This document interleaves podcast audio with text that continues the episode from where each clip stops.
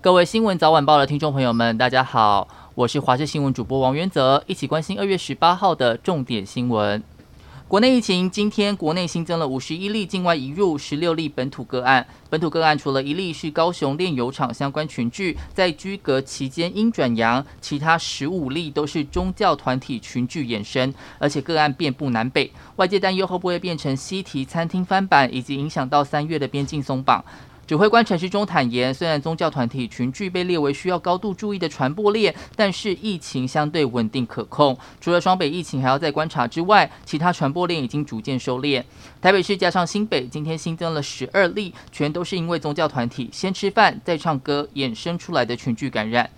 台北市副市长黄珊珊表示，光是在二月十三号在满岁台菜用餐就多达五十八人，还在同一个包厢，接着二十五个人去唱歌，目前也找不到感染源。也因为这个群聚案件，密切接触者框列多达四百四十七人，让台北市长柯文哲也表示，维持台北市干净的代价越来越高，一人感染有好几百人框列隔离。北部宗教团体聚餐染疫也延烧到南部，今天高雄、台南各增加两例，一共四名确诊者，当中有三个人都是因为同一场宗教聚餐之后发病，其中一名确诊者一九九五二，还是被动元件大厂国巨高雄男子厂的员工。高雄市卫生局第一时间进驻厂区，从确诊者周边密切接触者分成红区，外围足迹重复者黄区，总共框列了三百九十二人。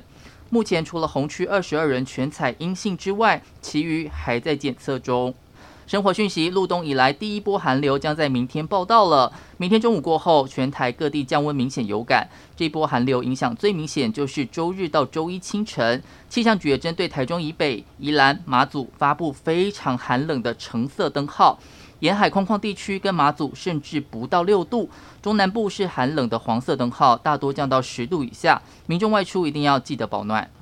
日本下个月松绑外国人入境检疫措施，从七天缩短到三天。台湾因为不在日本高风险国家名单，可望适用规定。消息一出，业者也希望中央会有相对等的措施，也就是返台入境只需隔离三天，甚至不用隔离。虽然观光局规定不能出团，不过有旅游业者脑筋动得很快，推出自由行行程暖身，五天四夜或是七天六夜到东京、大阪等等地方，价格落在五万到七万的行程都有。一旦两国都免隔离就成型，但如果有一方要隔离，就退订取消。不过指挥官陈时中说，只会先开放商务客入境，后续视情况再考虑。行政院主计总处昨天公布，一百一十年全年每人每月经常性薪资平均为四万三千两百一十一元，年增百分之一点九三；每人每个月总薪资平均为五万五千七百五十四元，年增百分之二点九四。十二月底，工业及服务业全体受雇员工人数八百一十七万三千人，比上个月底续增三千人，或百分之零点零五。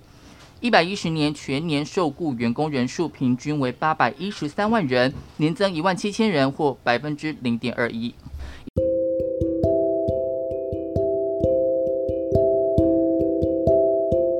以上就是这节新闻内容，感谢您的收听，我们下次再会。